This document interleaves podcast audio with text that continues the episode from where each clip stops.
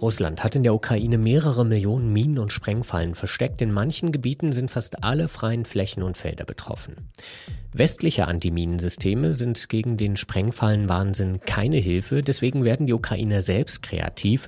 Wärmebildkameras, akustische Systeme und gepanzerte Traktoren kommen zum Einsatz. Doch manches Gebiet können Sie vielleicht nie wieder betreten. Darum geht es in dieser Folge von Wieder was gelernt. Abonnieren Sie den Podcast gerne überall, wo es Podcasts gibt. Ab sofort auch als Push-Mitteilung in der NTV-App oder bei RTL Plus. Feedback und Kritik gerne an podcasts.ntv.de. Ich bin Christian Hermann. Hallo und herzlich willkommen.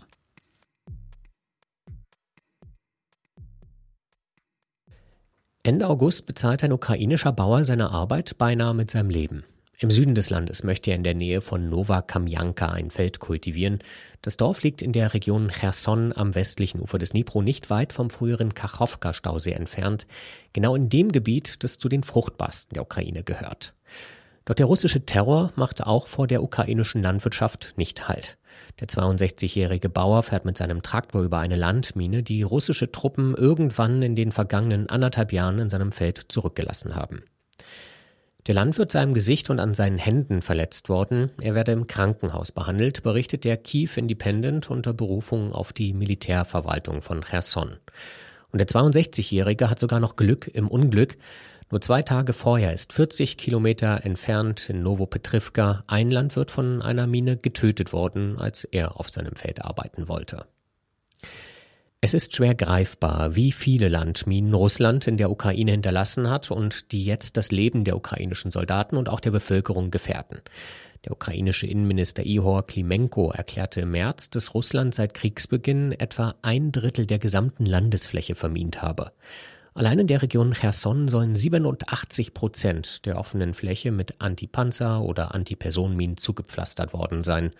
Sie sollen ukrainische Truppen verletzen, töten oder einfach ihre Bewegungsfreiheit so weit einschränken, dass sie ein leichtes Ziel für die russische Artillerie auf der anderen Seite des Flusses Dnipro sind.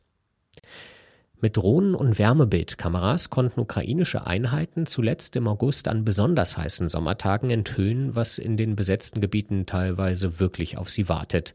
Mehr als 50 Sprengfallen auf einer Fläche, gerade einmal so groß wie 40 Fußballfelder. Offenbart sich das, was den Vormarsch der Ukraine so lange entscheidend gebremst hat. Landminen, aufgeheizt von der Sommersonne, glühen förmlich auf dem Wärmebild einer speziellen Aufklärungsdrohne. Mit Sprengladungen bringen die Soldaten sie im Dutzend zur Explosion. Erst sollten Pioniere auf den Feldern arbeiten, dann ihr, ermahnen die ukrainischen Behörden in Cherson ihre Landwirte. Doch diese haben keine Wahl. Die Pioniere werden aktuell an der Front benötigt, wo sie russische Minenfelder nachts per Hand räumen. Und selbst mit ihrer Hilfe könnte es 10 oder 20 Jahre dauern, das gesamte betroffene Gebiet mit den bekannten Methoden und Mitteln abzugrasen und zu sichern, sodass man das Land wieder bewirtschaften kann. Solange können die ukrainischen Landwirte nicht warten. Wenn sie ihre Felder nicht bestellen, kein Getreide aussehen und später wieder ernten, dann verdienen sie kein Geld und müssen hungern. Deswegen werden viele von ihnen erfinderisch. Zum Beispiel hat der Landwirt Bochdan in der Schwarzmeerregion Mikolajew jedes Risiko ausgeblendet und einfach im Alleingang Dutzende Raketen, Streumunition und Minen ausgegraben und in vielen Fällen selbst zur Detonation gebracht. Wir können nicht warten, erzählt er bei Radio Liberty. Die Menschen brauchen Jobs, die Menschen brauchen etwas zu essen. Alexander Krivtsov sieht es genauso. Er geht südlich von Kharkiv, aber nicht ganz so riskant vor. Er hat russische Panzer und andere Militärfahrzeuge ausgeschlachtet und mit den Schutzplatten einen Traktor verstärkt und dazu noch eine riesige baggerähnliche Schaufel gebaut, die vorne anmontiert werden kann. Dann fährt er ferngesteuert mit dem Traktor seine Felder ab erfolgreich, wie er bei Reuters erklärt. Als der Traktor eine Mine erwischt habe, sei die Schaufel durch die Explosion kaputt gegangen, der Traktor aber nicht beschädigt worden. Die Schaufel konnte repariert und die Minenräumung fortgesetzt werden.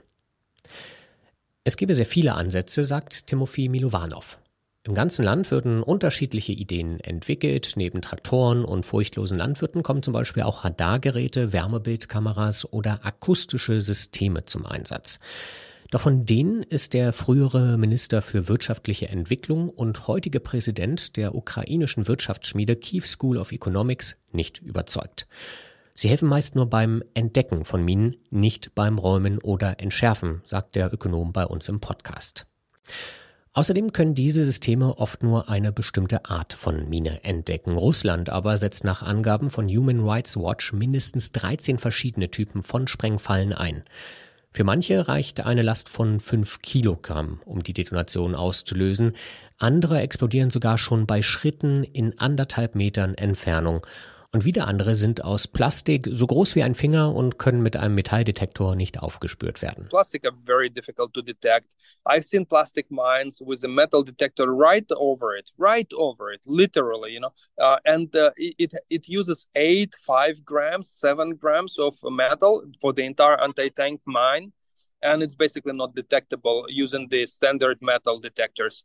Uh, and there are a lot of plastic mines. Some mines are uh, large, some some are very small, you know, like a finger large, uh, like, like, and those are difficult for you know uh, to detect for other reasons, simply because they're so small uh, and they are plastic, you know.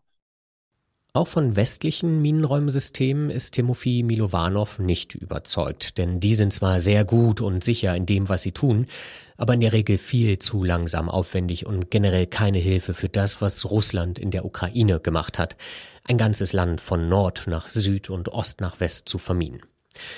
Der Ökonom bevorzugt fürs Räumen deswegen simple, aber massive mechanische Lösungen.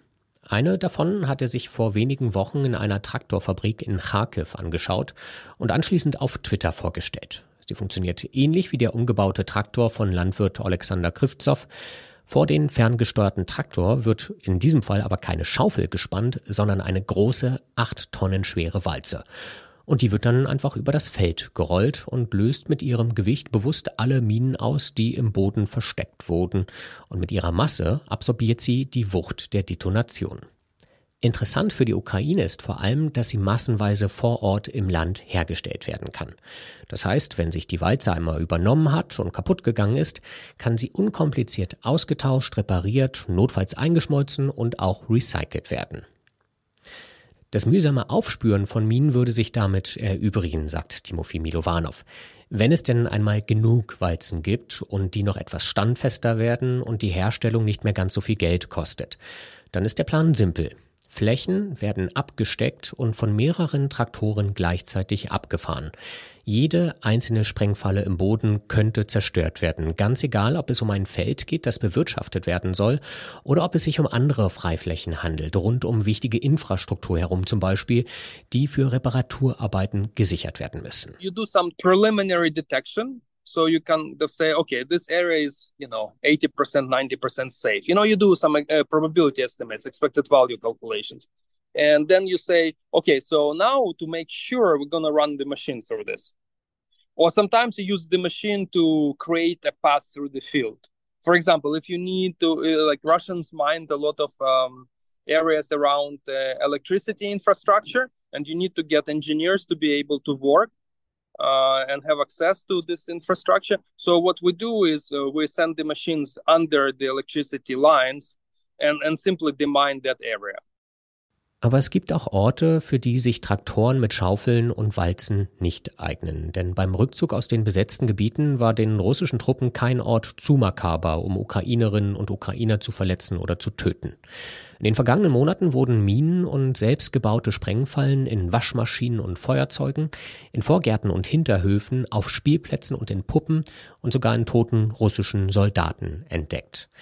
In solchen Fällen gibt es dann wieder nur eine Möglichkeit. Ukrainische oder westliche Experten müssen sich Zentimeter um Zentimeter herantasten, jede einzelne Todesfalle in mühevoller Kleinstarbeit aufspüren und unschädlich machen. Eine Aufgabe, die Jahrzehnte dauern wird. Und selbst dann wird es sehr wahrscheinlich Orte geben, die man nicht betreten darf. Waldgebiete in den Vororten von Kiew zum Beispiel, die zwar nur kurzzeitig von den Russen besetzt wurden, aber ziemlich sicher ebenfalls vermint wurden. Und Bäume, Pflanzen und Sträucher sind seitdem weiter gewachsen, die Sprengfallen heute nicht mehr zu erkennen. Timothy Milovanov erwartet deswegen für die Zukunft eine Ukraine mit mehreren Sicherheitsstufen. Es wird sichere Orte geben und welche, die einigermaßen sicher sind, sagt er, wo man bestimmte Wege und Pfade betreten, aber nicht verlassen darf. Es wird aber auch Gegenden geben, die abgesperrt und abgeregelt werden, bis auch dafür irgendwann eine gangbare Lösung gefunden wurde. Schaufeln, Walzen und gepanzerte Traktoren sind leider nicht genug. Das war wieder was gelernt. Ich bin Christian Hermann. Tschüss und bis zum nächsten Mal.